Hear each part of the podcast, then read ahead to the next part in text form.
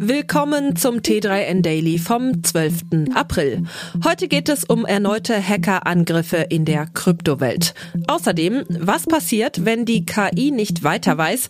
Mitarbeiterinnenschwund bei Twitter, Tagesgeldkonten im Aufschwung und ein unhackbares Quanteninternet.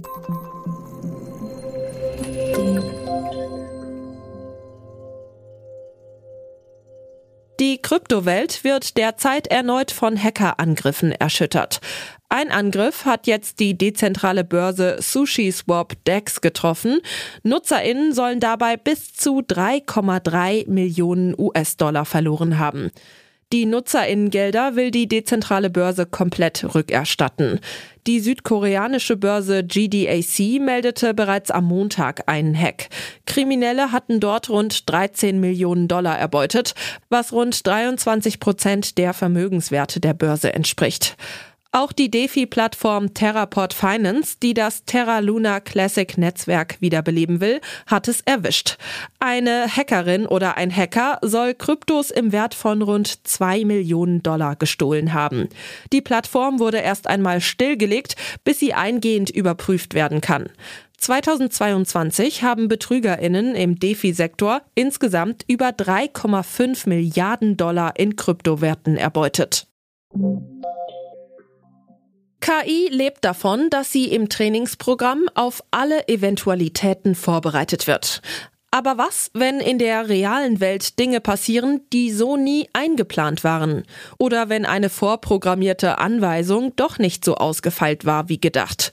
Zu solchen Unsicherheiten in autonomen Systemen promoviert Andreas Kreuz am Fraunhofer Institut für kognitive Systeme in München. Er erklärt, dass für die Entwicklung autonomer Systeme zahlreiche Modelle zu Rate gezogen werden. Dabei müssen allerdings Abstriche gemacht werden.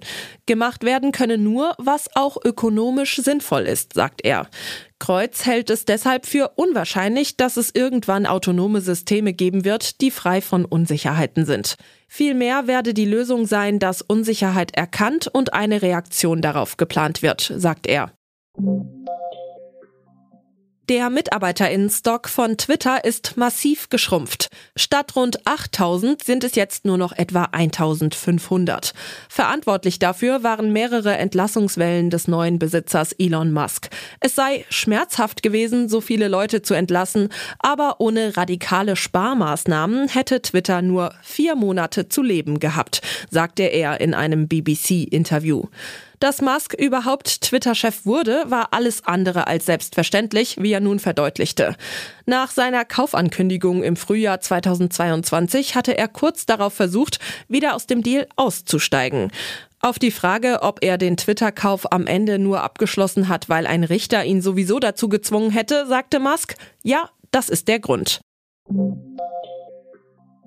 Tagesgeldkonten sind im Aufschwung. Die Anlage von Geld in Aktien verliert dagegen in Deutschland an Beliebtheit.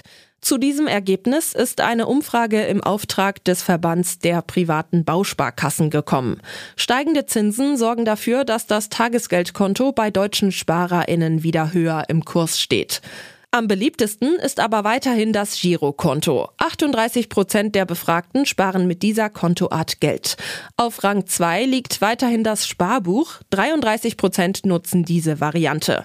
Immobilien sowie Renten- und Kapitallebensversicherungen folgen auf den Rängen 3 und 4 mit 25 respektive 24 Prozent.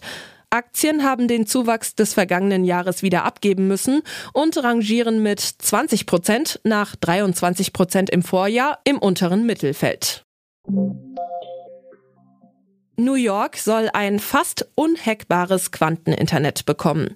Das Gotham Q getaufte Projekt soll in herkömmlichen Glasfasernetzen funktionieren und nicht auf extreme Kälte und ein Vakuum angewiesen sein.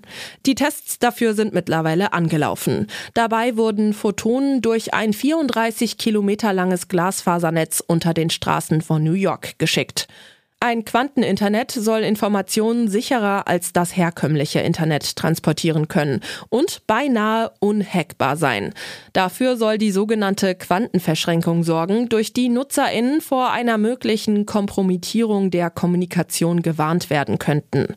Erste AnwenderInnen könnte es in der Finanzwirtschaft und der Wissenschaft geben, weil diese auf eine schnelle und hochsichere Kommunikation angewiesen sind und oder über Quantencomputer verfügen.